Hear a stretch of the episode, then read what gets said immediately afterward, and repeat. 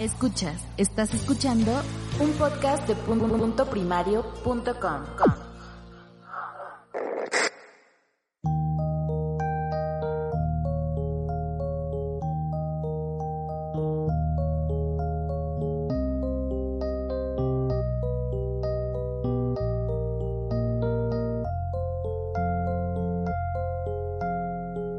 Hola, bienvenidos a todos eh, Cuando los niños duermen, el podcast de padres para padres. Yo soy Pepe.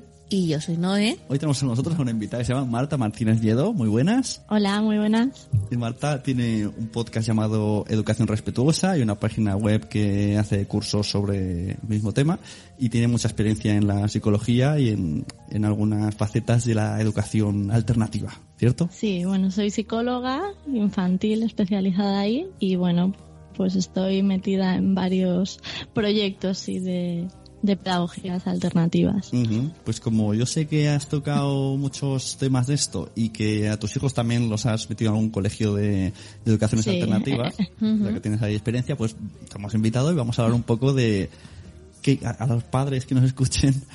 ¿Qué es esto de la educación eh, alternativa que hay y qué tipos? Porque solamente se conoce así Waldorf y Montessori. Bueno, se conoce, Y. Montessori, Sí. sí. Pero las que más se conocen son esas dos. Y la tradicional. Claro, vamos a hablar también Y la tradicional. de todo, la tradicional que sería la que conocemos como la de siempre, la Sí. normal, que no es que sea la normal, pero que la llamamos así.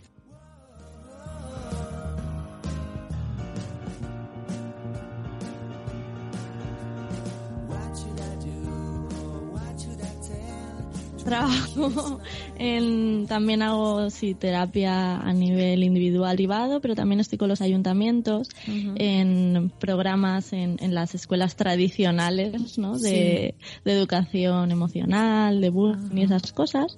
Luego colaboro mm, algunos días a la semana con una escuela que es de educación activa, que se Ah. llaman ahora, y luego la que el espacio donde llevo a los míos, ¿no? que es un espacio de aprendizaje no directivo o como lo queramos llamar, no le ponemos el nombre de escuela. y, y bueno, hay también pues talleres y cosas, pero no soy yo la persona que acompaña. Entonces, claro, el cole donde van es como si fuera una educación infantil, ¿no? Todavía no están en la primaria. Bueno, eh, es un espacio de educación libre, por lo tanto no dividimos, no existe la diferencia infantil y primaria. Ah, ajá. somos, hay niños y niñas desde pequeñitos, Sí. desde 3 a 12. Ah, y todos conviven en el mismo espacio. Evidentemente, como el espacio está estructurado por diferentes eh, áreas, por así decirlo, hay como una sala pues, de arte, una de psicomotricidad, otra de lectoescritura. Pues sí que es verdad que los más mayores pues tienden más a un tipo de espacios, a lo mejor más de concentración, y los niños y niñas más pequeñitas, pues a lo mejor el- la parte simbólica pues les gusta más. Sería más o menos simbólico. como, como, como una escuela rural, ¿no? Porque en las escuelas rurales hacen eso. Normalmente, como hay pocos niños, los mezclan todos. Lo que pasa que a lo mejor es más directiva, ¿no? Que es más que el, el profesor está ahí como impartiendo la lección y sí que unos se ayudan entre otros, ¿no? Claro, Mm. el rol aquí de, de las escuelas alternativas, de lo que es el profesor, es Mm. algo que cambia muchísimo, porque normalmente ni siquiera ya se les llama profesor, se les llama acompañantes, Claro. bueno, en Montessori se le llama guía, eh, con lo que quiere decir que yo no voy y enseño, sino que el niño o la niña aprende, ¿no? Claro. De forma autónoma. Sí, es, es la, la diferencia que tienen estas pedagogías, ¿no? Este tipo de escuelas con las escuelas tradicionales, que donde el maestro pues es el que organiza, el que hay que obedecer, el que hay que imitar, ¿no? Es, eh, está todo en manos del maestro y de los libros y el maestro repite las lecciones y los alumnos pues eso, pues memorizan y, y retienen la información y ya está, ¿no? Esos serían como los tres, las tres características del profesor de una escuela tradicional. En la escuela tradicional es el que sabe, el que organiza, el que hay que obedecer, eh, todo está es como si fuera el que todo lo sabe, ¿no? Y los niños solamente pues repiten las lecciones y lo memorizan. Sería así las escuelas, las escuelas tradicionales, que por desgracia todavía quedan, quedan bastantes, así. Más o menos casi todas. Mm. ¿No? La mayoría, el sistema que tenemos es centrado en el profesorado y no tanto, ¿no? Eh, no es paidocentrista, como se dice, no es donde no situamos al niño o la niña en el centro, ¿no? Y en lo que quiere, lo que le interesa. Incluso los colegios, si hay algún, normalmente como hay una oleada ahora de profesores que quieren innovar, no tanto con educaciones eh, alternativas así, pero como cogiendo un poquito de cada una y haciendo más proyectos y cosas. Y en los coles cuando le dicen, dicen, no, no, coge el libro y sigue para adelante.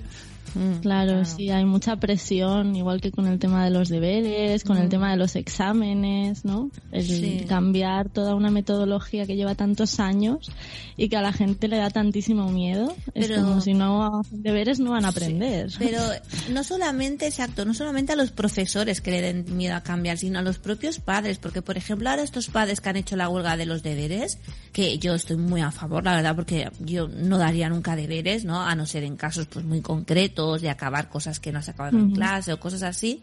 Eh, hay mucha gente que está en contra de esta huelga y muchos padres que están en contra. Y dice, pero ¿cómo puede ser? O sea, tú llevas a tu hijo a un cole y quieres a lo mejor que se pase cinco horas o tres horas o dos horas después volviendo a repetir todo lo que has dado en clase o, o haciendo deberes que ni siquiera sabes cómo se tienen que hacer. O sea, no solamente son los profesores que tienen miedo a innovar, es que también es un mundo que donde la sociedad también tiene mucho mucho miedo, ¿no? Claro. Es que todo se ha ido retroalimentando a lo largo de los años, ¿no? Mm. Si, si estaba profesores que se supone que son, ¿no? Los expertos en la materia, que se necesitan hacer deberes para aprender, pues ahora que está volviendo el mensaje contrario, ¿no? De que los deberes realmente no les están, están eliminando muchas horas de juego libre, de, que los niños y las niñas, pues por lo menos en otros espacios, no puedan conocer mm. otro tipo o desarrollar otro tipo de habilidades que la escuela tradicional se está quedando coja, porque solo coge la parte académica, ¿no? La parte Mm, más mental, ¿no? Mm. de lengua y matemáticas es lo importante, ¿no? Mm. Hoy día, una de las cosas buenas que trae la tecnología e Internet es que, bueno, el conocimiento está al alcance de, mucha gente. Antes sí que cualquier alumno puede que tenga curiosidad, puede investigar y si tiene más curiosidad que el maestro puede acabar sabiendo más. Exactamente, sí, sí, hay estudios de hecho de, eso, ¿no? De que dejar a niños con un ordenador solos y, y no veas. Claro, antes era eh, lo que sabía el profesor, que esto lo buscaba por internet, se llamaba magistrocentrismo. Exacto. Sí. Y Paidiocentrismo y magistrocentrismo. Sí, luego está el, el, enciclopedismo de enciclopedia, que es el que estudié yo. El que sí está en, los, en, el diccionario, en la enciclopedia y en los libros, es verdad. Y ya está, aunque fuera una, un fallo ahí garrafal. Y luego lo corrigiesen al año siguiente. Y entonces lo que... Y además yo te lo digo, no, no lo construyes mm. tú ese aprendizaje, sino que ya te viene como eh, lo que pone en el libro es lo que es, no hay reflexión, no hay ningún tipo de ¿no? actividad por parte de... Son, es muy pasivo, ¿no? Sí, mm. exacto, es muy pasivo. Yo, aprender así. Yo era un alumno de, bueno, de seis, así, aunque me tenían como mm. mis otros compis como de súper empollón, pero yo sacaba bien, solamente era que no hacía ruido en ah. clase, pero yo realmente, yo que no me acuerdo de nada. Yo llegaba el último día, pegaba la empolla del 15, que nadie me hablase hasta del examen, lo escribía todo y ya podía olvidarlo. Mm, sí, sí, es vomitar y, ya está. no me acuerdo de nada. Hay muchos estudios que demuestran, en, a nivel de psicología, ¿no? que el aprendizaje y la emoción tienen que ir de la mano. Exacto. Que tiene que tener sentido, que tiene que ser significativo. Y claro, lo que estamos haciendo ahora de yo me lo aprendo de memoria, pero realmente no lo conozco conecto con nada de mi realidad, ni con nada, es como bla, bla, bla, bla, bla. Al día siguiente eso no pasa a la memoria a largo plazo, eso es, lo retengo un, un poquito para conseguir ese 6 o, la nota que quieras, ¿no? Esto hará que, bueno, no tiene del todo que ver, pero lo meto. Eh, y fue un día a un evento y vinieron unas personas a hablar de, de un, como una especie de juego o juego de rol para la gente que tiene problemas con las drogas. Y yo estaba flipando en la charla porque la gente cogía un personaje y el máster que era el, el encargado de, no sé cómo se dice, el, una persona que está encargada de... El guía. No, ¿no? ¿Encargado de qué? El, el que lleva el el, educador juego, social. de Ah, poner el las normas y la historia. El educador social. El educador social hacía de, de Ah, máster vale. de la partida, eso. y entonces, eh, pues, eh, jugaban a que estaban de borracheras y drogaban. Entonces luego, conforme iban pasando, en la ficha pues le va diciendo, si te has tomado esto, pues pierdes puntos de tal. Bueno, iba haciendo los efectos a través del juego. Y claro, yo luego hablé para con él. entender las consecuencias. Claro, entonces Exacto. ellos ya, sin, a a lo mejor eh, con drogas que no habían probado, pero ya estaban preparados de qué pasará el día que lo prueben, o si prueban, o si tienen un amigo que lo ha probado, qué es lo que tienen que hacer. Y claro, decía, esto mola mucho. Y dice, es que yo antes daba las charlas y tal y como salía, pues eh, se sacaban los tapones de los oídos, porque vas Sí, ahí, claro. pegar la charla y ya está. Pero en cambio así, que mm, ves cómo reacciona, puedes, ves cosas, pues también es una manera. Sí. Exacto. es que yo meter creo el que- juego Exacto. es súper importante. Mm, sí. Sí, sí. Y ahora sí que es verdad que hay muchos coles que trabajan pues por proyectos, que hay, hay coles que hacen como un mix, ¿no? Están entre trabajar, trabajar por proyectos, tienen algún espacio y trabajan de forma sistemática, ¿no? Hacer así como un, un pequeño mix, que la verdad es que, bueno, está, está bien, pero no deja Es un pasito, Exacto, pero, es un pero pasito. Aún, aún queda mucho. Yo, de hecho, a veces el trabajo por proyectos, que yo a veces como trabajo en la pública, ¿no? Sí. Haciendo educación emocional, otras cositas, pero veo, ¿no? Y es como, no, trabajamos por proyectos con infantil, por ejemplo, Sí. ¿no? Y a veces es como, toma, el proyecto es, y son a lo mejor 100 fichas. Mm, ya, ya, ya. Y ahora lo llaman que eso es un proyecto, ¿no? Ya. Porque los niños a lo mejor han elegido que querían trabajar los elefantes en vez de las jirafas. Sí, sí, sí. Y eso ha sido su acción dentro de todo el proceso. Luego el proceso es el mismo, una ficha Ya. cada día. Claro, es que los profesores, veces... los profesores tenemos que tener una formación en cuanto a todo esto, porque en cuanto a pedagogías alternativas, porque no no, te- no tenemos nociones, ¿no? A nosotros nos enseñaron, bueno, yo cuando fui a la carrera de magisterio, pues te enseñan las cosas básicas que cuando sales dices, ostras, ahora voy a tener que trabajar si no tengo ni idea, ¿no? Y luego vas vas creando tu propio conocimiento, ¿no? Vas como eh, siendo autodidacta. Y claro, hay mucha gente que se ha quedado solamente con esa carrera de magisterio de, de decir, bueno, pues voy a un cole y tengo que enseñar esto y esto y esto, pero no ha ido más allá. Entonces yo supongo que, que falta esto, falta mucha formación Y, de los y ahora no, maestros. no hay ninguna carrera que incluya, no sé, asignatura Waldorf, asignatura Montessori. Sería lo lógico, ¿no? Bueno, o sea, Bueno, yo, en- yo en psicología las estudié, Mm. curiosamente, en psicología infantil, ¿no? qué gracia. Vaya. Y luego veo que hay, maestros que no, no las estudiaron, ¿no? No. Porque no estaban incluidas en su... Entonces es, es curioso el tipo de formación que ofrece la universidad, ¿no? Sí. Para, Sí, sí. para las personas que luego... Sí. Bueno, vamos a hablar un poco de los modelos, ¿no? Que, que tenemos de, como de, pedago- de pedagogías alternativas, que hay muchísimas, hay muchísimas, ¿no? Como tú has, eh, tú- tú has explicado antes, una escuela viva, ¿no? Y activa, que es no directiva, eso sería también un, un modelo de pedagogía alternativa. Después está, por ejemplo, el método Waldorf, muy Sí. criticado, ¿no? Que yo ahora estoy También haciendo- pasé por ahí con los míos. Ah, pues explícanos tu experiencia. Bueno, antes de que Un explique que- añito. que- Ah, sí, ¿Cuál es la definición de la pedagogía Waldorf? Habrá gente que diga esto que es. Bueno, la pedagogía Waldorf eh, busca el, el desarrollo de cada niño en un ambiente libre y cooperativo, sin exámenes y con un fuerte apoyo en el arte y los trabajos manuales. Es decir, se basa también pues en el aprendizaje mediante un poco la manipulación. Lo que sí que es verdad que el método Waldorf es como una pedagogía de una filosofía de vida. O sea, no solamente es el tema escolar, es que es todo un mundo Vale, alrededor aquí, de eso. Aquí tenemos eh, tres casos, Bien. tres personas, ¿no? tenemos a Noé que está haciendo Bien. un máster de Waldorf. Sí. Yo que cuando cada vez me explica cosas, yo lo veo un poco eh, raro. Raro. mí, a mí me choca, sí. Esto es un podcast público, Bueno. no puedo dar mi opinión. es, es raro. Yo hay cosas que comparto, pero otras que no, no me convencieron demasiado, la verdad. Como dices, no es una pedagogía que se basa en un solo autor y en una pedagogía, por lo tanto, que ese autor la impuso y es como bastante estática en el sentido Sí. de que es lo que es y, Y ya está. y ya está, sí. porque es ese autor, como que no hay, no recoge, ¿no? Como las escuelas activas o las escuelas libres, que podemos coger de, de beber de muchas fuentes, ¿no? Entonces a mí eso, por ejemplo, yo no lo compartía demasiado. La, toda la base esta de la antroposofía en la que se basa, eh, pues no me acababa mucho.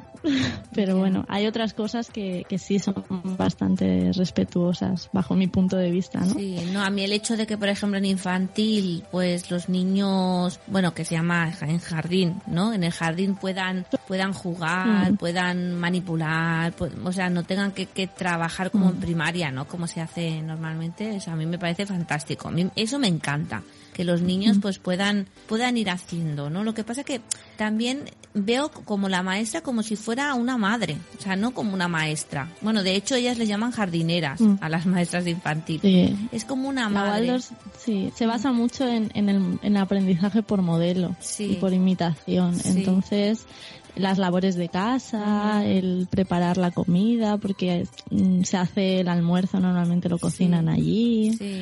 Entonces sí que hay ese acoge, ¿no? Es como acogedora, Sí. es todo de madera, si ves un entorno Waldorf son muy bonitos, el tipo de materiales y las aulas. Sí, sí, sí. Pero yo esta, esta pedagogía l- la veo más y la comprendo, mi cabeza de, de, educa- de enseñanza tradicional, en, en, en escuelas, pues eso, para niños pequeños. Pero para mayores, el otro día conocimos a un chico que, que venía de Argentina y él ha estado to- toda la vida, ¿no? Dijo, Sí. toda la vida haciendo Waldorf. Y claro, yo decía, yo tenía ganas de sentarme con él y decirme, explícame cómo has estudiado tú ya de mayor, eh, ¿qué hacíais en una clase Waldorf? Además no lo entiendo. hizo primaria, secundaria y carrera y la carrera de maestro también la hizo en, en una universidad Waldorf. Sí, sí. Es raro, no sé, cuando escucho cosas y, y leo definiciones, pues eso me viene más a parque infantil, a primaria, pero conforme creces, ¿cómo se hace todo esto? Sí. Pues de la misma manera, es que en qué momento dejamos de ser autónomos para aprender, ¿no? A veces yo me planteo por qué de repente perdemos la confianza en la capacidad de los niños y las niñas por aprender de forma activa y de forma autónoma. Mm. No, no acaba nunca. Ponemos nosotros en nuestra cabeza como que sí, pero bueno, en el caso de Waldorf, por ejemplo, sí que tienen, ellos sí que tienen grados Sí. que sí, no tienen, sí. por ejemplo, otro tipo de pedagogías. Es bastante estandarizada en ese aspecto. Sí.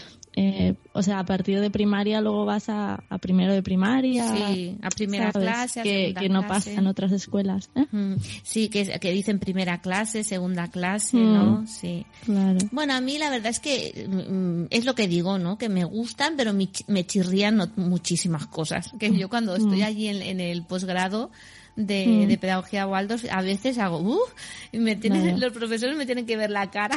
Pero también tiene... porque... A mí la parte religiosa. Claro, sobre eso- todo. eso iba a decir yo, que Esa tiene- es como la que no podía yo. Lo que pasa que ellos, ellos siempre dicen que, que en verdad no es religión, sino que es, que, bueno, que Eh. sí que se basan en, en el cristianismo, no, no lo mismo que el catolicismo, pero que no, no hablan de religión, hablan como de tradiciones, de cultura, ¿no? Pero bueno, todo el tema este que hablan de la reencarnación, del karma, de, los eh, seres espirituales, es muy Bueno. religioso. Y si al final a los niños en Navidad, al final, porque yo estuve y a mí, yo tuve a los míos y era verdad, me los vistieron de pastorcillos y le dieron, le entregaron la mirra y Sí. incienso al niño Jesús. Entonces, bueno, que no es religioso, eso ni en la tradición. Ya, ¿no? ya. No, no es tan que no se ve eh, tan tampoco supongo que también hay Waldorf diferentes porque bueno yo hablo de la de Alicante Sí. pero claro, mm, yo sé que hay modelos, por ejemplo, en Cataluña que llevan un estilo Waldorf muchísimo más relajado en ese Exacto. aspecto. ¿no? Es que Pero- yo supongo que debe ser como todo, ¿no? Hay algunas que son más más arca- más mm, con- contemporáneas, ¿no? Más progres y hay otras que son más ancladas en el pasado, sí, la verdad es que sí. Y la otra más conocida que es Montessori. Bueno, sí, el método Montessori, que mm, eh, propugna la creación de un entorno estimulante para que cada niño eh, desarrolle su propio método de aprendizaje siguiendo su curiosidad. No, está chulo, está bien. Además, Montessori tiene una cantidad de material que es que es, es alucinante. O sea, tú puedes entrar en, en infinidad de páginas web que venden juguetes y bueno, en verdad no son juguetes, sino son cosas para que los niños aprendan, ¿no? Pero entonces, a ver, hemos dicho Waldorf, habéis dicho que se basa en como en copiar a- al adulto, por así Sí. decirlo, haciendo, haciendo las cosas. Hmm. No, no se basa solo en No, eso, ¿no? no. O sea, el, el niño también aprende por Sí. sí Claro, mismo. eso voy a Pero decir. que sí que tiene ahí mucho la figura del modelo adulto. Vale, por eso decía yo Más que a lo mejor otras pedagogías alternativas. Hmm. Sí. Por eso decía que no entiendo bien la diferencia entre Waldorf y Montessori, que me parece como en muchos aspectos igual, ¿no? Bueno, sí, se basan también en el niño, la importancia del niño. El niño es como el centro, pero bueno, son diferentes. La pedagogía Waldorf es lo que hemos dicho, se basa más en la antroposofía y en que el niño tiene un ser espiritual y un alma, un espíritu y todo eso. y el método de Montessori no se basa en esto. Claro, Montessori fue una mujer que, que se dedicó exclusivamente a, a enseñar a los niños. Claro, Steiner, por ejemplo, de la pedagogía Waldorf, era un filósofo y estuvo trabajando sí. unos años como maestro, claro. Aquí cambia la cosa, cambia la cosa bastante. Claro. Montessori es Y luego que- el día a día en una Waldorf tiene una propuesta, porque ellos también consideran que el niño tiene diferentes ritmos. Sí. O sea, en la pedagogía Waldorf hay muchísimo de base, de, de unas creencias de base, ¿no? Que el niño necesita momentos de expansión Exacto. y momentos de, de resguardarse Sí. más y por lo tanto también proponen así un día a día. Es decir, tú empiezas y tienes juego libre Sí. y luego te hago, luego comemos, ¿no? El almuerzo sí. y luego te hago un- una propuesta eh, manual y Sí. luego, y luego o sea, salgo es- fuera es jardín y luego entro, ¿no? Sí, es como la expansión y como la, Claro, la luego relajación, ¿no? Y se basa también mucho en el movimiento de la naturaleza, ¿no? De hacer actividades muy relacionadas con la naturaleza. Por ejemplo, en otoño tienen que hacer la fiesta de la se cosecha, ¿no? los- Exacto. Y en Navidad tienes que hacer la fiesta como más, sí, de- todos los ciclos, Mm, sí.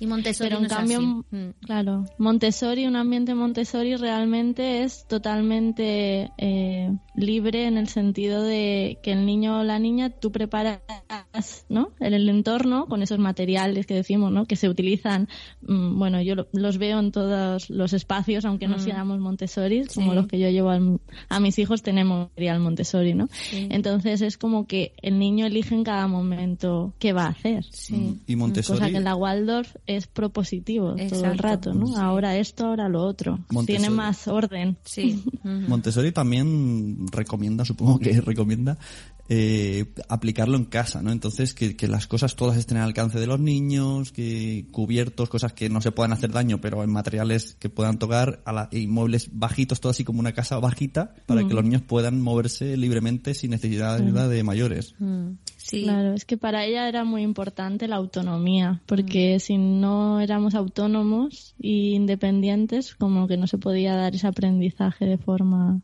eh, libre, ¿no? Y, y conectada con lo que es el niño. Sí, de hecho ella hizo, Montessori hizo colegios que eran pequeñas casas para que los niños Mm. mm, pues pudieran, por ejemplo, barrer, pudieran tener una cocinita, pudieran eh, atarse los zapatos, pudieran fregar, lavar los platos. Era como una pequeña casa para que ellos fueran, fueran, se fueran haciendo Sí, sí. autónomos. Mm. Dentro de la propuesta de currículum que tiene Montessori, pues está la vida práctica, ¿no? Que está todo ese desarrollo de todo el mundo adulto en pequeñito, ¿no? Y luego asignaturas como las, porque yo siempre que se habla de tanto de Waldorf como de Montessori se habla de eso, de más bien de cosas eh, cotidianas, de que la persona crezca y se conozca a sí mismo y sepa valerse por sí mismo. Pero, por ejemplo, qué sé, geografía, historia, ¿cómo hacen esto en, en estas pedagogías? Utilizan mucho material, muchísimo material, y a partir del interés del niño se crea ese contenido. O sea, tú, por ejemplo, tienes el material de de un material de un mapa, que es un puzzle, que por cierto lo he visto para, para regalarle a Mario para estas navidades. Y entonces, pues él le interesa ese día, ve el puzzle y dice, pues mira, voy a montar el puzzle. Y va, y va montando el puzzle y a partir de ahí sabe los continentes, sabe los países. O sea, él construye su propio aprendizaje mediante un material preparado, Claro, ¿no? lo Sería así, pasa- ¿verdad, Marta? Claro, Hmm. en, en Montessori, bueno, ella sí que tiene como ciertas cosas dentro de su currículum, ¿no? Sería la vida cósmica que ella habla, ¿no?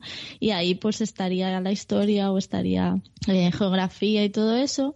Pero es que para es muy importante los entornos, los espacios, que estén preparados, que tengan esos materiales para que el, niño o la niña pueda a satisfacer eh, su curiosidad, pero decidiéndolo, ¿no? Entonces no, no es el concepto de aula, que por ejemplo la Waldorf sí que tiene aulas, Sí. pero Montessori es más como son diferentes ambientes con diferentes materiales. Más aquí tienes un espacio más de lectoescritura con materiales de lectoescritura, aquí más materiales de matemáticas, de no sé qué, y tú puedes ir moviéndote y Sí. en función de lo que te surja en ese momento. Bueno, más o menos Aunque también pueden haber- ¿Mm? es como la educación por ambientes o por espacios, ¿no? Tienes el espacio, Claro, por ejemplo, de matemáticas, el espacio de los pintores y entonces los niños van pues donde más les apetezca. Que eso también da mucho miedo, porque tú imagínate que hay un niño que no le apetece hacer nada en ese momento. ¿Dónde lo pones? ¿Dónde va? Mm, es que el concepto de no hacer nada también le tenemos mucho miedo. Y no hacer nada, ¿qué significa? Porque siempre estamos haciendo algo. Puede que esté descansando, ¿no? Puede que esté procesando, reflexionando.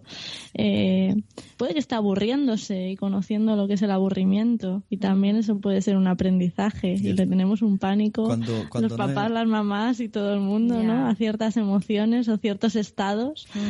Sí. Cuando Noé me diga qué estás haciendo, ya no le diré nada, le diré reflexionando. Claro. Oye, pues ¿sabes cómo aprendí yo geografía?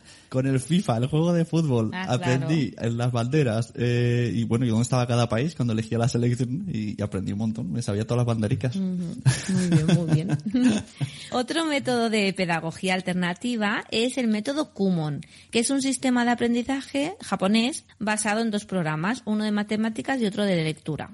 Eh, su principal objetivo es desarrollar el potencial de aprendizaje de los niños, motivar al alumno, mejorar su rendimiento académico y aportarle autoconfianza. Pero a mí el método Kumon este me suena más como una actividad de, de refuerzo, no como un método de enseñanza Bueno, a en ver, sí. es que en Japón ten en Claro. cuenta que hacen huelgas y la huelga es ir a trabajar más. Exacto. Entonces, como otra mentalidad. Sí. El método Kumon yo creo que no está como contemplado como un estilo entero de, de escuela, de modelo escolar, Sí. sino más bien como pues un tipo de, de trabajo, de, ¿entiendes? No es una Sí. metodología, no es una pedagogía en sí mismo, Sí. sino que es como un método que además son como cuadernillos, ¿no? Que sí, que es un poco con esa filosofía de, auto, de autodidactismo, pero también es eh, cuadernillos, es decir, el niño tampoco es material manipulativo ni es, es bastante plano. Sí, sí, sí. Bueno, por tanto, este lo tachamos. Yo no lo Este pondría no. como pedagogía, Este lo no. pondría como, bueno, Como un método para un método, aprender sí, lengua y que es matemáticas. más activo o que Exacto. se basa un poquito más. Hmm. Después estaría el método Doman, que es el típico eh, que hay en las escuelas infantiles que utilizan los bits de inteligencia, de lectura y de matemáticas. Yo eso sí que lo he visto. Eso que están en infantil y le van sacando tarjetitas y le dicen manzana, yo qué sé, por ejemplo, o cuadrado, triángulo, rectángulo, sí. Y de hecho eh, hay unos vídeos para infantil que son los, ay, ¿cómo se llaman esos vídeos que le gustaba tanto a Mario, Pepe? Eh, los- Baby Einstein. eso, los Baby Einstein que se basan en este método. Ah, que, que sí, que o no, la publicidad Ah, era sí. que, que al escuchar eso tu, tu hijo sería más inteligente y luego la- los padres denunciaban. sí, ¿no? Pues es- esos vídeos se basaban en este método, ¿no? Ellos iban diciendo, por ejemplo, eh, hablaban de, de animales, iban diciendo los animales o los colores en inglés y tal, y se supone que así, pues el niño siendo pequeñito, como que se le metía más en la cabeza y aprendían más. No sé si lo conoces tú Claro. eso, Marta. Hombre, a ver, Conozco aprenderás un más. poquito, pero vuelve a ser otra vez eso, un método. Es que para mí hay como que diferenciar lo que son escuelas Sí. eh, como enteras, ¿no? Esto sí es una forma, ¿no? De hacerlo, pues igual que el aprendizaje a lo mejor por proyectos o, Sí. ¿no? O colaborativo o como formas de hacer, pero luego hay eh, filosofías enteras, ¿no? Que, generan metodologías enteras Sí, sí, y, sí. y hacen como más, pues eso, un tipo de, de escuela, ¿no? Con una línea eh, de forma de ser, de, de estar en la escuela, ¿no? O sea, le tenemos el guion eh, a medio a medio bien y medio mal. Bueno, pero para ello, para ello está ella, Marta, que nos explique. Exacto, muy Claro, bien. porque nosotros estamos muy pez. Eso. Yo, siendo Claro. profesora, me considero que estoy súper pez en ese tema. Y ahora, gracias a tu curso, me estoy poniendo al día, a tu curso de pedagogías alternativas. Eso, ¿Qué tal? ¿Te está gustando? entrar Sí, lo que pasa que, claro, el tiempo es el que es y hay veces que quiero hacer más cosas de las que, de las que puedo, pero sí, la verdad es que me, me está gustando bastante. Sí, estoy aprendiendo muchas cosas. Hacemos la, la cuña, ¿no? Entra en educacionrespetuosa.com y apúntate al curso de pedagogías alternativas. Eso. Claro, claro. Barra duermen. Bueno, pues Eh, explícanos tú otras pedagogías. A ver, explícanos. Bueno, yo os puedo contar en la, en la que están mi- mis hijos, ¿no? sí. En la que estoy más metida, que sería pues las escuelas libres, ¿no? Que hay mucho movimiento y salen ahora, están saliendo un montón de escuelas de este tipo. Estas escuelas se basan en, en que pues tienen varios principios, ¿no? Pero en principio es ese respeto y esa libertad de aprendizaje. Entonces, pues sí que tenemos eh, ambientes diferentes y, y lo que es tener mucha confianza en que el niño o la niña sabe lo que necesita y sabe lo que quiere todo el tiempo. Entonces, realmente no tienen un currículum predeterminado, no hay exámenes, eh, no hay deberes, por supuesto. Entonces, cuando yo lo cuento, a veces me dicen, pero entonces, ¿qué hacen todo el día? ¿Jugar? Mm, Pues, pues a veces sí, casi, casi que hacen eso, pero no significa que con eso no estén aprendiendo. Claro, me imagino que los juegos están adaptados también a, a aprendizaje, ¿no? No, O sea, solo vamos a saltar. Mm, Pues a lo mejor solo saltan, pero es que con eso están desarrollando la psicomotricidad eh, gruesa y a lo mejor están mm, en convivencia con otro y aprendiendo el tema del respeto, ¿no? Eh, de no saltarle encima del otro. En todas estas se pone mucho, mucho, mucho hincapié, ¿no? En, en ese rol del maestro que no, que es acompañante de procesos de aprendizaje. No sería que yo te dirijo, sino que yo te acompaño y mucho en cómo se resuelven los conflictos, en, en toda esa parte que un poco parece que dejamos olvidada en las escuelas tradicionales, ¿no? Mm. De, de que acompañar las emociones y que ese desarrollo de cómo convivir en sociedad es muy importante. Se ponen ellos mismos y ellas mismas las propias normas de lo que es el espacio. Ya, Eso, pero- claro, no podemos concebir. Claro. La asamblea que ellos hacen cada día pueden ir decidiendo en qué van a invertir su tiempo cada día o qué les apetece. Si les apetece un taller de algo, pues eh, lo podemos traer o lo podemos organizar. Es como yo me genero mi propia, con mi propia necesidad, yo como niño o niña, Sí. propongo qué va a ser de mi día. Y eso, claro, es, es elección todo el tiempo, pero tú sabes lo difícil que es estar eligiendo todo el tiempo en qué voy a dedicar mi tiempo, a qué lo voy a invertir. Sí. Tomar esa responsabilidad hace niños y niñas muy, muy maduros. Lo que pasa que, eh, claro, tú dices, a mí me encanta eso, me encantaría, incluso me hubiese encantado estar- estudiar en ese tipo de escuelas, pero claro, el Departamento de Educación y esta ley tan bonita que nos han puesto nos, nos dicen que tenemos que seguir una, unos contenidos y que tenemos que llegar a unas competencias básicas y a unos objetivos. Entonces, claro, estos niños, si no hacen exámenes, si no hacen... mm, no trabajan de la forma más tradicional? ¿Cómo pasan, por ejemplo, unas competencias básicas o, ¿Y cómo se enfrenta luego a la universidad? Esa es mi duda. o cómo se enfrentan a, la, universidad. secundaria? Se, o- enf- se en- se enfrentan, bueno, la experiencia que tenemos en los nuestros, que es cuando pasan al instituto, y bueno, luego si quieren universidad, Mm, es que se adaptan perfectamente. porque los que deciden eso, hacia dónde van, eh, lo quieren y por lo tanto son, son niños y niñas que están muy acostumbrados a tomar decisiones y adaptarse a, nuevas formas, a, a, nuevos contextos. Y para mí es más importante haber creado en ese niño o niña esa confianza, esa seguridad, esa autoestima fuerte y que luego realmente es que creemos que por empezar, por ejemplo, a enseñarles a los cuatro años a, escribir y leer, van a hacerlo mejor a los siete. No, no, no. Y, en realidad es al revés, porque muchas veces lo que creamos es frustraciones porque no estoy preparado y luego una cosa que a los siete lo puedo aprender en un mes, a leer y a escribir, a los cuatro o a los cinco me cuesta dos años y encima ni siquiera lo puedo entender y encima es todo con mucho esfuerzo, ¿no? Entonces es como cuando estamos preparados podemos. Entonces, eh, ¿cómo se adaptan? Se adaptan porque lo que son las habilidades las cogen. A lo mejor no tienen los mismos contenidos, pero claro, yo qué sé, tienen, eh, según el interés, a lo mejor han tenido contenidos que te sorprendería de astronomía, porque les encanta, ¿no? Y eh, con la astronomía, pues no está dentro del currículum, pero lo que quiero decir es que sí que saben leer, o saben escribir, o saben sintetizar cosas. Esas habilidades están. Entonces simplemente es cuando necesito pasar al sistema tradicional es adaptarme, ponerlas en práctica y es el contenido a lo mejor lo que tienen que el contenido que les piden en específico, porque la habilidad que trabaja el sistema tradicional es la memoria. Exacto, sí, sí. Y ya está, pues ya está. Si tenéis memoria, ya, está. Podéis pasar al sistema tradicional. Claro, es que el problema es ese, ¿no? El problema no es el problema es que tenemos una ley ahí, unas competencias que pasar y, y, siempre estamos en la cola de educación. Y luego ves a Finlandia que hay muchas escuelas públicas pues alternativas y Waldorf también, que yo me quedé sorprendida que en Finlandia habían escuelas públicas Waldorf y, y, que, y, que, están arriba del todo de la pirámide a nivel educativo, ¿no? Y dices, jolín, ¿cómo puede ser, no? Pero el sistema de Finlandia tiene muchas semejanzas con lo que yo os, estoy comentando del tipo de escuelas eh, como la nuestra, ¿no? Que eh, en el exterior se llaman escuelas democráticas, ¿no?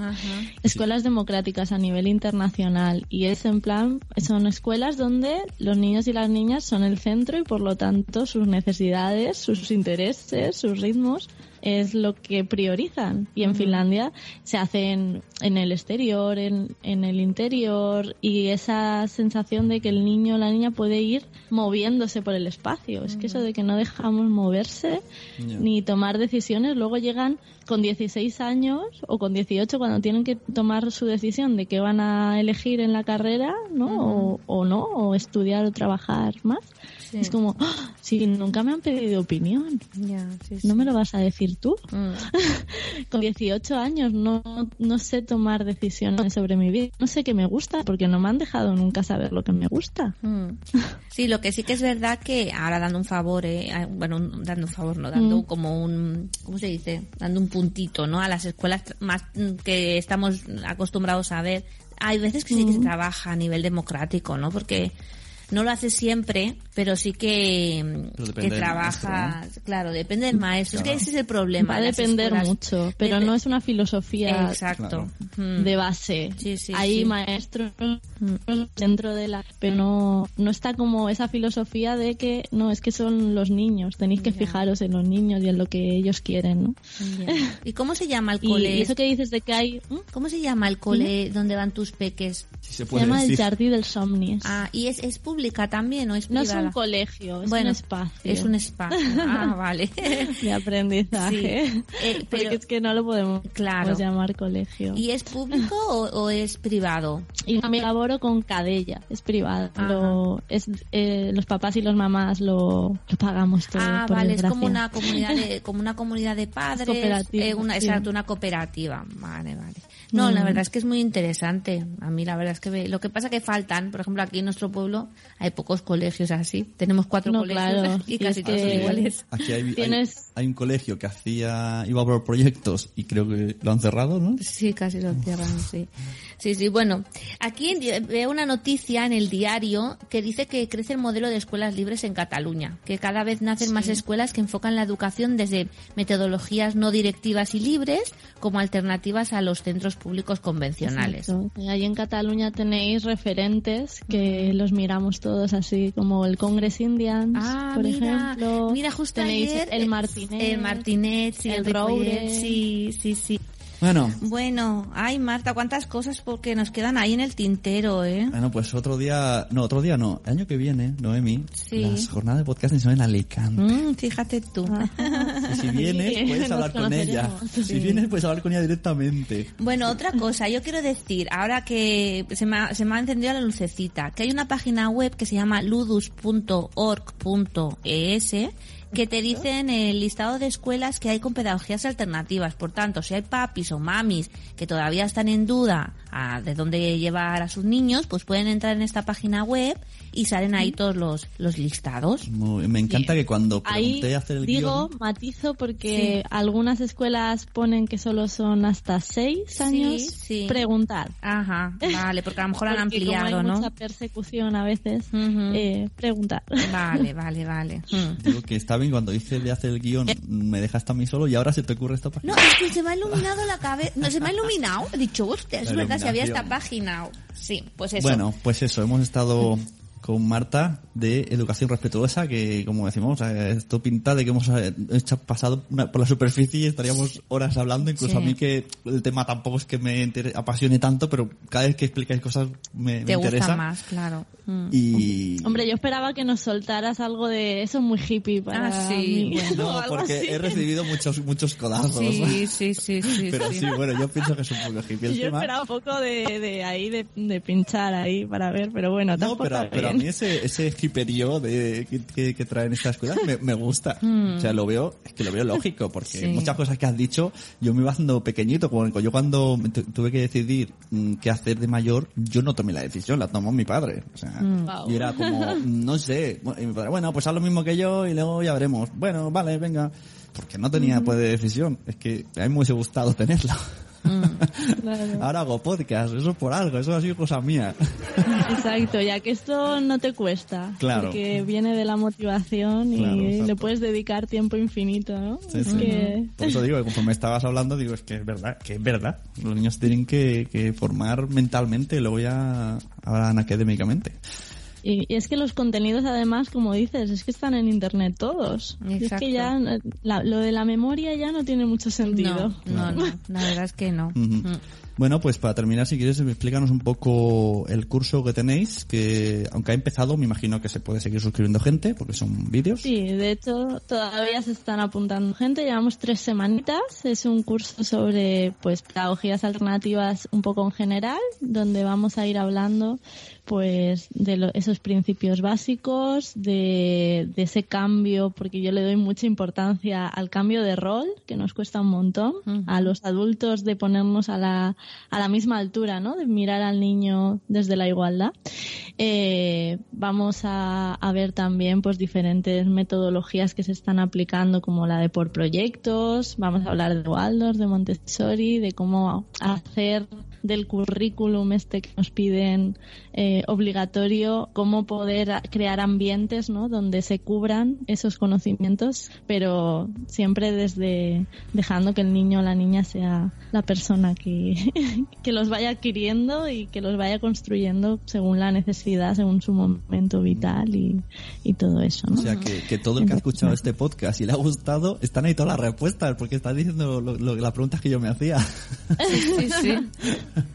Pues eso. Así que nada, pues eh, educacionrespetuosa.com barra duermen. Si, si alguien está interesado, ahí nos pueden contactar. Muy bien, Muy pues bien, muchas gracias, Marta. Qué aunque, interesante todo, ¿eh? aunque la gente, gente no lo sabe porque esto ha sido editado, la tecnología nos ha hecho muchas trabas, pero hemos logrado llegar al Lo final. hemos logrado. Pero muchas.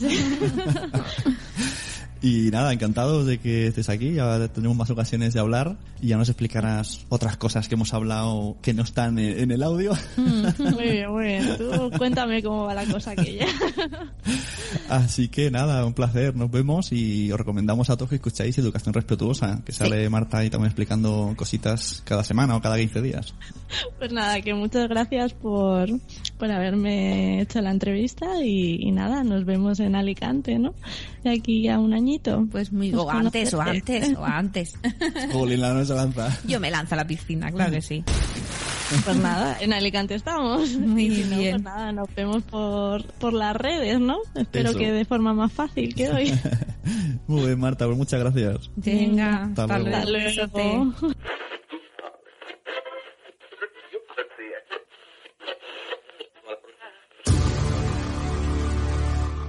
Muchachos? Aquí Papá Vader.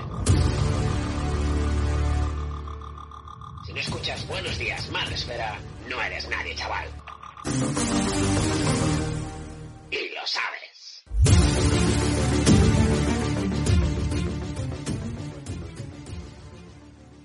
Pues nada, qué interesante, Pepe. La verdad es que cuando tienes hijos, o sea, tienes que, que- que preguntarte tantas cosas y decir tantas cosas desde, desde bebé hasta que entra. ¿Qué hace? Sí, yo estaba- no estaba mirándote y digo, ¿qué hace? Madre mía, estoy por hacer un especial tomas falsas.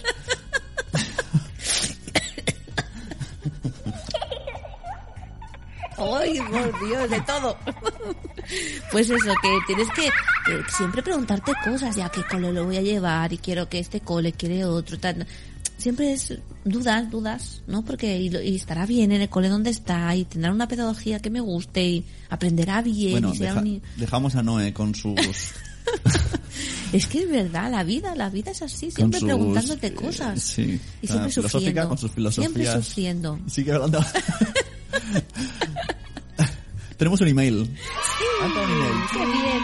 Y como es muy largo y yo me conozco la- hablando, leyendo en público, lo vas a leer Sí. tú. Es Ah, de muy bien. Nuria Arias, que es el segundo email que nos envió, Ah, muy bien. y nos explica una cosa. Pues el email de Nuria Arias dice, hola chicos, escuchando el podcast y los niños molestos, os- hoy os voy a relatar mi historia. Como sabéis, yo tengo a Hugo de 18 años. Hace 13 años nos vinimos a vivir a un piso nuevo, un ático en la quinta planta. Pues al cabo de unos días subió mi vecino de abajo a decir que el niño hacía mucho ruido. Cuando lo vio pasar gateando como un rayo, subirse a una mesa bajita con cristal y aporrearla como si no hubiese un mañana, dijo, buf, pues sí que tenés un problema. Yo pensé, no, Esto recordamos que el, el- el Hugo, ahora no recuerdo qué, qué es lo que le tiene. PCI, pero no sé qué es PCI. ¿Qué es PCI? Es que no quiero decir sin equivocarme, pero bueno, que bueno, pues que hace cosas como de bebé, ¿no? Ah, es un- tiene una- un retraso, sí, ¿no? entonces Mm, por eso, ah, el vecino cuando lo vio, Claro. Y ella pensó, no, el problema lo tienes tú, que yo ya sabía que lo tenía. He de reseñar que nosotros siempre hemos intentado pararle dentro de lo que se puede. Mi hijo no disfruta en un parque sino saltando en la cama. Pues bien, el problema y el niño crecieron y la hija de estos señores ha subido a diferentes horas, todas legales. Por ejemplo, un domingo a las once y media de la mañana, se había trasnochado y el niño le molestaba, sin comentarios. Un día, esta hija subió a las ocho y media de la tarde gritando que éramos unos malos padres, que le pusiésemos sobre un colchón para que no molestase, y otras lindezas del mismo estilo. Yo, que aunque al principio me costó llorar, acabé tomándome esto muy tranquilamente. Le dije que le deseaba, y además, de verdad, que no le tocase un hijo como el mío. Evidentemente, ella se quedó diciendo que era verdad, pero siguió en sus trece. Y el último día que subió el padre era un domingo a las 10 de la mañana, que un vecino estaba martilleando y subió a llamarnos la atención y yo me puse chula. Qué fácil te ha sido subir sin comprobar nada, ¿no? Y sobre todo le dije que nosotros también le oíamos. La diferencia es que a ellos nosotros les molestábamos y a nosotros ellos no, porque vivimos en una comunidad. Os aseguro que nos trajo muchos problemas, porque yo tenía a Hugo aco- acojonado. ¿Acojonado? acogotado. Ah, ah, os aseguro que nos trajo muchos problemas, porque yo tenía a Hugo acogotado. Cambiamos el suelo y estuvimos mirando de formas de aislamiento. Él nos dijo que le tendríamos que pagar el aislamiento de su casa, si aún se sigue oyendo, a lo que yo le contesté, pues entonces te la habrán aislado mal. Consulté porque en varias ocasiones nos amenazó con denunciarnos y en varias ocasiones dijeron que la denuncia no tendría sentido. Bueno, parece que ahora deben estar todos medicados y sobre todo la hija se ha marchado fuera y estamos, estamos todos más tranquilos. Perdonad por este correo tan largo. Besos, Nuria Arias. Qué Yo fuerte. Cada vez que nos escribe Nuria, yo me quedo como... "Ah". Sí, es muy fuerte. Pero bueno, ella, ¿no has leído los jaja? Tiene varios jaja, o sea que le pone humor al tema. Mm.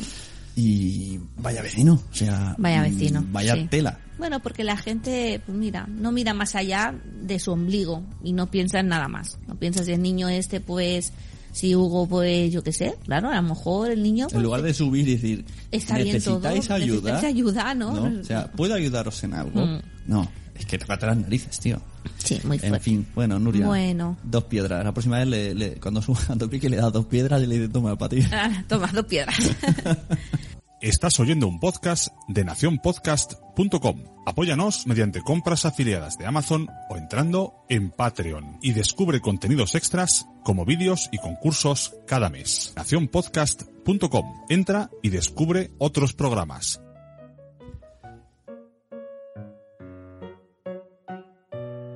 Hola a todos. Bueno, como ya sabéis, en cuando los niños duermen, de vez en cuando hacemos sorteos, sobre todo, sobre todo, entre los mecenas de Nación Podcast. Así que si eres mecenas de Nación Podcast, entras en este concurso automáticamente y si no, también puedes participar. ¿Cómo participar? ¿Y qué es el premio? Pues el sorteo es el libro de Susana Vallejo, Madre de Dragones, cómo ser una friki mamá y no morir en el intento. ¿Y cómo tenéis que hacer para participar? Pues en la entrada de la web de nacionpodcast.com de- dedicada a este capítulo, os vamos a poner unos links a Twitter y a Facebook. Estos links llevarán a un mensaje de Facebook y a un mensaje de Twitter. Pues simplemente tenéis que compartir o el mensaje de Twitter o el mensaje de Facebook y ponéis un me gusta o un corazoncito en donde lo hayáis hecho y ya está. Ya entráis en el sorteo junto a los mecenas de Nación Podcast. Si además ya eres mecenas de Nación Podcast, que recordemos que es por menos de un euro, porque es un dólar, es menos de un euro al mes y hay muchos sorteos. Como decía, si eres mecenas y haces esto, pues tenés el doble de posibilidades. Uno por mecenas y otro por compartir. ¿Vale? Así que esperamos que tengáis mucha suerte y os toque el libro de Madre de Dragones, cómo ser una friki mamá y no morir en el intento. En las notas del programa o en el post de la web tenéis los enlaces al mensaje de Facebook y al mensaje de Twitter. ¡Nos vemos!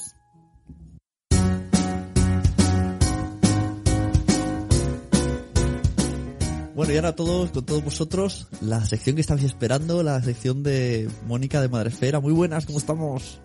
Hola, buenos días. Buenos, lo que sea, que es un podcast. Buenos, buenos, buenas. ¿Qué tal? Mo- Es que esto ya es la, la, la formación profesional ya.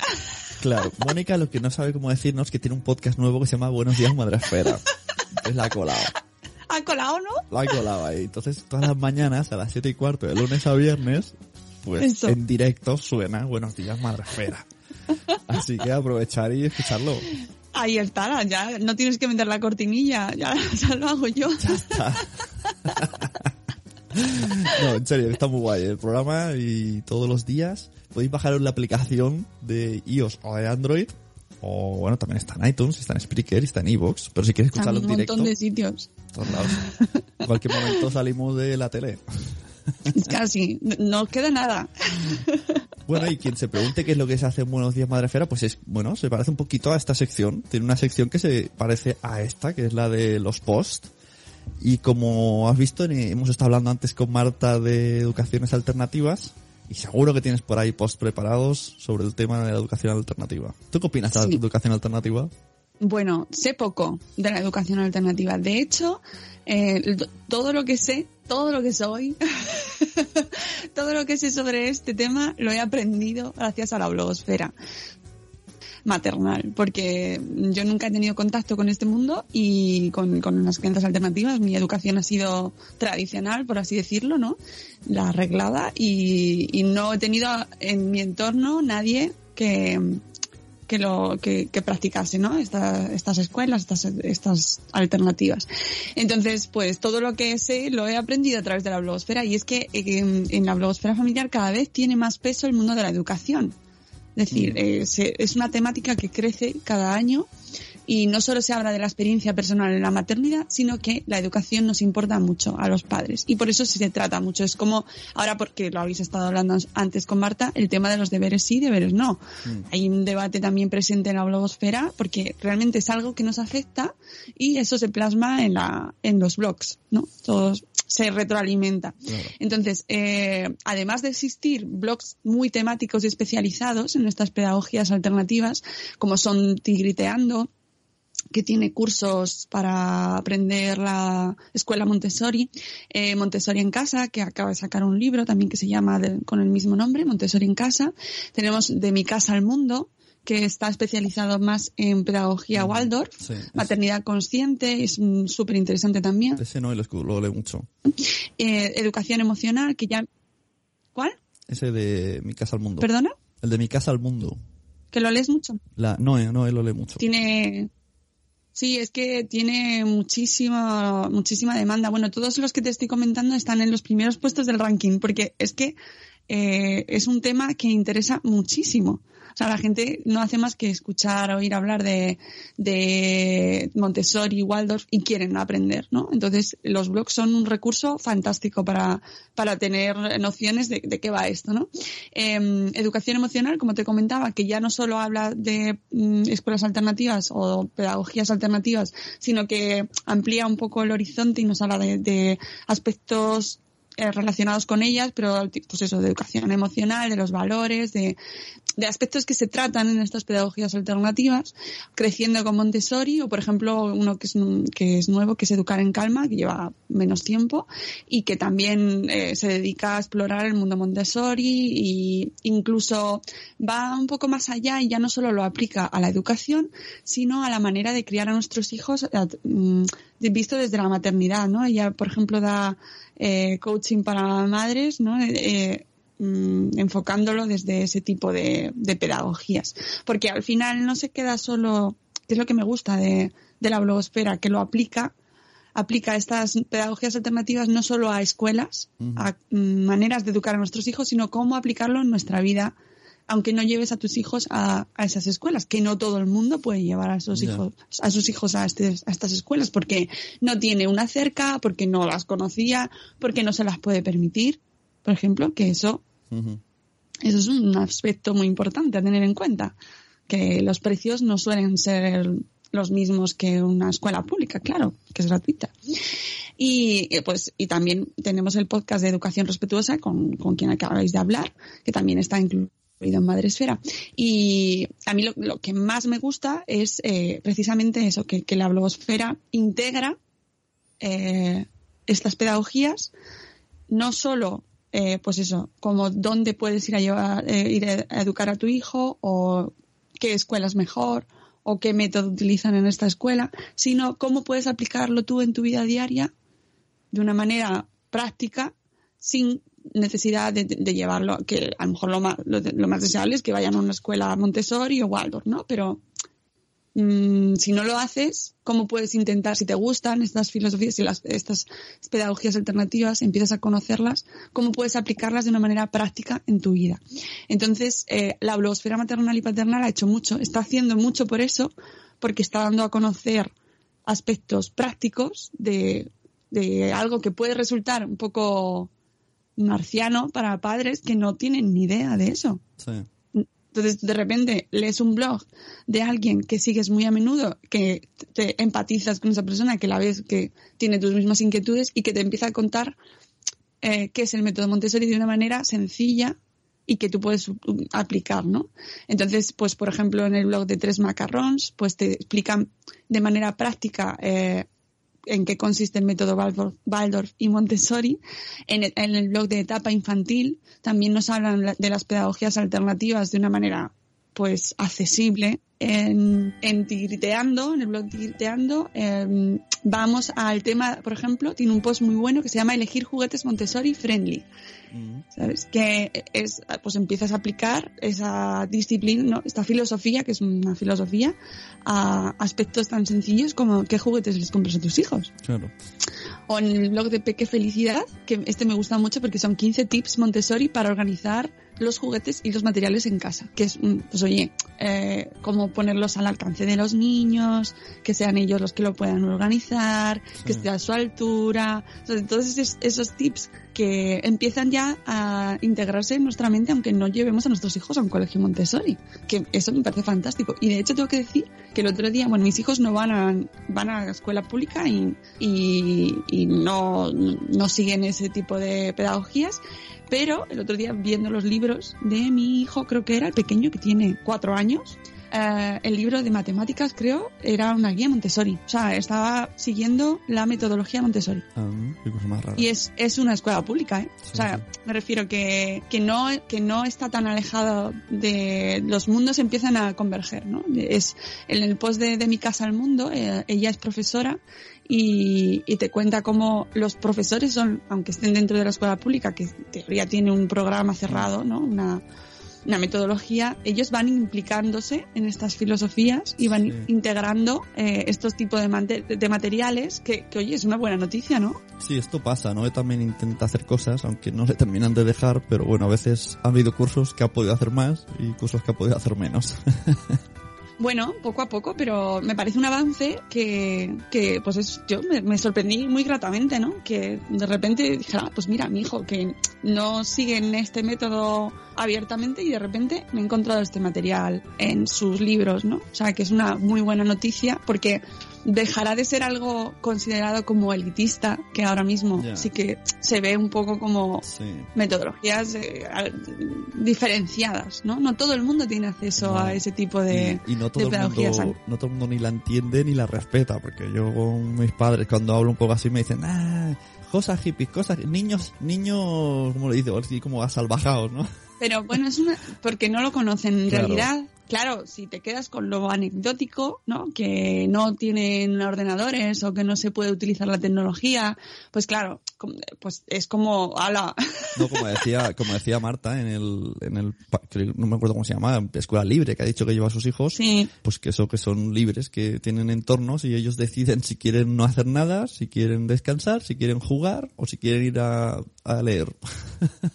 Sí, yo creo que eso depende mucho de los profesores también que, que vayan tocando, porque en, primeros, en los primeros cursos de infantil los niños van mucho por libre y yo he hablado con los profesores de, de mi hijo pequeño y, y yo creo que no están tan alejados en realidad como creemos y poco a poco se van a ir juntando. Lo que pasa es que ahora mismo mm, que son dos mundos que parecen La- totalmente antagónicos. A la gente que hemos hecho educación tradicional nos choca mucho. Yo, pese a que lo veo y lo entiendo y me gusta, pero hay tramos de, hay cosas que me Sí. chocan, pero es que realmente hoy la vida, antes nos enseñaban lo típico, ¿no? De que decías, ¿para qué me va a servir a mí hacer ecuaciones?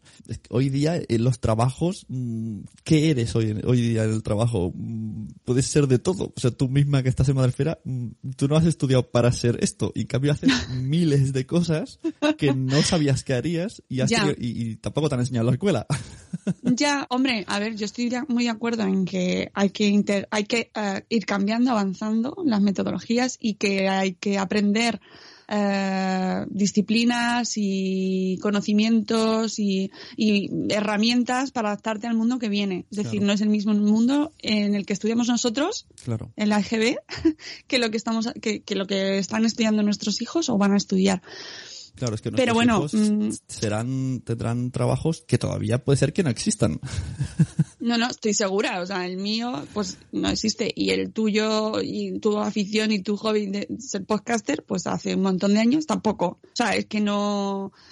Estas cosas van evolucionando. Pero es verdad que sí, que al final lo que tienes que sacar son recursos y tener flexibilidad para irte adaptando para aprender, porque al final estás aprendiendo. Entonces, yo creo que al final eh, tendremos que buscar en estas metodologías nuevas que eh, los puntos en común con, lo, con las disciplinas que tenemos actualmente y con la filosofía de, de aprendizaje más tradicional para que no sean tan antagónicas. A mí eso es lo que me preocupa, Claro. que sea eh, algo elitista y que esté eh, pues separado, porque no todo, porque es que la mayoría de la gente no puede acceder a, a ese tipo de, de educación. Mm. ¿Es así? Yo lo que me gustaría saber es eh, el índice de fracaso escolar en países que se aplican estas estas eh, adoptan métodos, porque aquí vemos que es muy alto en la tradicional. Entonces, claro, eh, esas cosas lo que hacen es, es hacer que los niños sean como autosuficientes y cobren ellos su, el interés sobre lo que les interesa. Y en cambio aquí es, te obligo a estudiar esto y te obligo. Y entonces muchos se cansan. No sé, poco, eso te digo, yo tengo mentalidad, aunque intento que no, pero la tengo de antes. Ya, no, no, a mí también me pasa. Yo tengo una lucha constante y de hecho lo leo, leo los posts y escucho a gente y escucho testimonios, entrevistas y uf, es- tienes un, tengo blogueras amigas que, que han ido a colegios Waldorf y llevan a sus hijas a colegio Waldorf. ¿Sabes? Porque es, es la educación que han tenido y es la que están sacando adelante. Pero también es verdad que luego empiezas a, a tirar un poco del hilo, de, por ejemplo, Montessori, y es su- mucho de sentido común. Sí. También, pues, o sea, que, que tampoco vamos a inventar la rueda. Me refiero que, que los niños exploren, no les, eh, no les hagas lo que ellos pueden hacer, por ejemplo, ¿no? Que es una máxima de María Montessori. No hagas por ellos lo que ellos pueden hacer. Bueno, pues está guay conocerlo, pero no hace falta llevarlo al colegio Montessori para ponerlo en práctica, ¿no? O sea, que, No. que, que eso como padres también nos viene bien conocerlo, leer, informarnos y luego decir, bueno, pues es un poco sentido común. Obviamente yo quiero que mi hijo sea capaz, él, por- sea autónomo y que sea capaz de él de hacer las cosas por sí mismo. ¿Le tengo que llevar para eso a un colegio Montessori? Pues no obligatoriamente. Bueno, pero es O sea- importante que cada vez se escuche, se escuche y se conozca más, porque poco a poco, pues a lo mejor aparece algo nuevo que mezcle un poco todo. Claro, sí es fantástico, sí, por eso a mí me encanta leer blogs y lo invito a todo el mundo que nos escucha a que los lea porque siempre aprendes algo. ¿Estarás de acuerdo o no? ¿Lo vas a poner en práctica o no? ¿Pondrás el espejo a la altura de tu hijo en el baño o no? Es decir, luego son decisiones que Ya. tú eliges como padre, pero que te viene bien saberlo siempre, siempre. Ujú. Esto es así. Luego ya, aunque sea para debatir en el bar, Claro. ¿sabes? O tomándote un café y lo estás charlando con tus amigos. Sí, sí, no, pero siempre habrá algo que, que digas, mira, pues esto lo voy a intentar. Pues Y por ejemplo, en, eh, cosas prácticas de eh, ha nacido una mamá de cara a, a las navidades, Mm. pues no sé, ella sin aplicarlo eh, estrictamente a Montessori nos dice 100 juguetes de madera en su último post para regalar. Y que está muy basado en la filosofía Montessori, pero es súper práctico, todo el mundo lo puede utilizar, Y, cómo integramos la filosofía Montessori en nuestra vida. Bueno, pues ahí tenéis una ristra de blogs, los dejaremos todos en las notas del programa y vais consultando mientras estáis escuchando el podcast o después y ahí tenéis información para, bueno, va a ser un máster. Sí, desde luego, es muy interesante, muy interesante. Así que nada, Mónica, nos vemos pues de lunes a viernes a las 7 y 4 de la mañana. Sí, ahí madrugando, madrugando, claro que sí.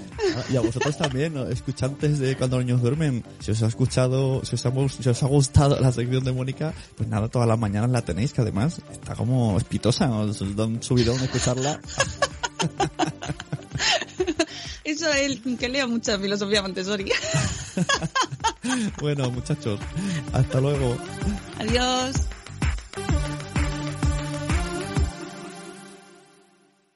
Bueno, Pepe, que te tengo que dejar, que estoy ya muy cansada. Tengo Eh. ganas de irme a dormir con mis niños que están durmiendo Sí, también. hemos grabado mucho, no sabemos cuánto será el, el audio total, pero sí que es verdad que la tecnología... sabía que estábamos hablando de Waldorf, que no aprueba la tecnología, entonces estaba como puñeteada. No es. Waldorf. me- me- yo en el posgrado estoy viendo que no es Waldorf, es Waldorf. Bueno, Waldorf. pues vale. Pues vale. Bueno, pues nada, buenas noches. Bueno, muchachos, muchachas, buenas noches, muchas gracias por escuchar cuando niños duermen. Ya sabéis, tenemos página en el Facebook, tenemos el Twitter, Tenemos el blog. Seguiros en todo y reseñas de iTunes ya no nos dejan. Hay alguna nueva, luego la leeremos en otro capítulo, pero animaros. Sí. La web, la web que recordemos que estamos ahora en nacionpodcast.com y ahí tenemos también un Patreon. ¿Sabes lo que es el Patreon? Mm, Pues más o menos, lo sé. Pues eso, allí eh, hay contenidos extras y, y noticias de todos los podcasts de la red. He de decir que de cuando los niños duermen nos hacemos muchas campanas y no tanto. Hay que ponerse a ello. Sí. Bueno, pues eso, muy bien. Pues ala, que vaya muy bien y hasta la próxima. Hasta luego. Adiós.